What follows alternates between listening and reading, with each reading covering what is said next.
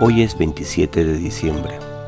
Fiesta de San Juan, apóstol y evangelista. Del Evangelio de Juan. El primer día de la semana, María la Magdalena echó a correr y fue donde estaba Simón Pedro y el otro discípulo a quien Jesús amaba. Y les dijo, se han llevado del sepulcro al Señor y no sabemos dónde lo han puesto. Salieron Pedro y el otro discípulo camino del sepulcro. Los dos corrían juntos, pero el otro discípulo corría más que Pedro. Se adelantó y llegó primero al sepulcro, e inclinándose, vio los lienzos tendidos, pero no entró. Llegó también Simón Pedro detrás de él y entró en el sepulcro. Vio los lienzos tendidos y el sudario con que le habían cubierto la cabeza, no con los lienzos, sino enrollado en un sitio aparte. Entonces entró también el otro discípulo, el que había llegado primero al sepulcro vio y creyó. Buenos días, hermanas y hermanos. Feliz Navidad. Desde el equipo de redacción deseamos que la celebración del nacimiento del Señor renueve en todos los cristianos el compromiso de anunciar con nuestra vida el Evangelio. La buena noticia de que el reino de Dios ya está con nosotros, que Dios se ha hecho hombre para salvarnos, no para condenarnos, y que la salvación está abierta para todos. Estamos en tiempo de Navidad y hoy la iglesia celebra la fiesta de San Juan Evangelista, uno de los primeros discípulos del Señor. Según la tradición, es el discípulo a quien Jesús amaba, el que llega antes que Pedro al sepulcro, pero que espera a Pedro para entrar después de él. Sin embargo, le bastó ver cómo estaba el sepulcro para creer. Ver y creer puede que sea muy fácil cuando las cosas son evidentes, por eso el dicho ver para creer.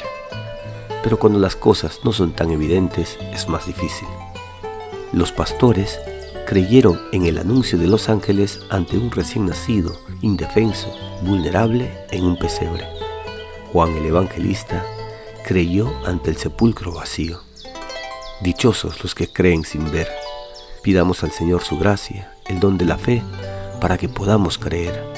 Que nuestra vida sea siempre testimonio de fe en un Dios que quiere la salvación de todos, que se ha hecho hombre para que nosotros podamos acercarnos a Dios.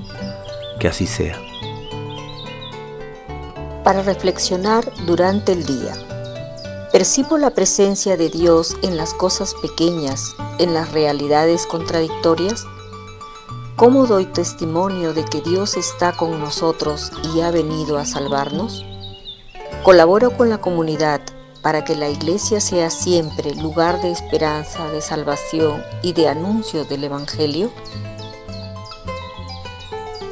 Y damos gracias a Dios por los que hoy nacen y cumplen años. De modo especial por Manuel Armando Lovera Oliveira. Que Dios le bendiga y que siga siendo ese referente de amor, de fe y de paciencia en su familia. Pedimos por la salud de todos los que están enfermos y por quienes cuidan de ellos. Que el Señor les dé la fortaleza, el consuelo y la salud que necesitan.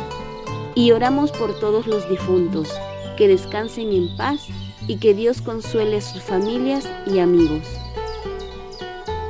Reposa en un pesebre, pero contiene el mundo. Se nutre de pechos humanos, pero es el alimento de los ángeles. Está envuelto en pañales, pero viste a los hombres de inmortalidad.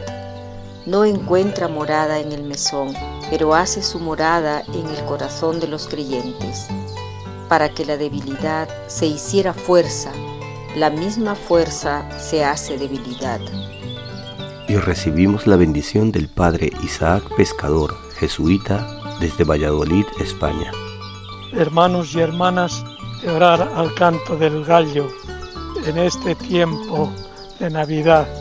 Estamos alegres, pase lo que pase en la vida, el Señor está en nosotros. Dios se hace pequeño y frágil como cada uno de nosotros y desde su fragilidad sentimos su fortaleza, su cariño y su amor. Por eso experimentamos que la bendición de Dios Todopoderoso Padre, Hijo y Espíritu Santo, nos acompaña siempre. Amén. En este tiempo de Navidad no emitiremos el programa todos los días. El siguiente programa será el viernes 30, fiesta de la Sagrada Familia. Gracias por orar con nosotros. Gracias por orar al canto del gallo. Si desea colaborar con nosotros, comparte esta oración con los suyos. Bendiciones y feliz Navidad. Una producción de Al Canto del Gallo.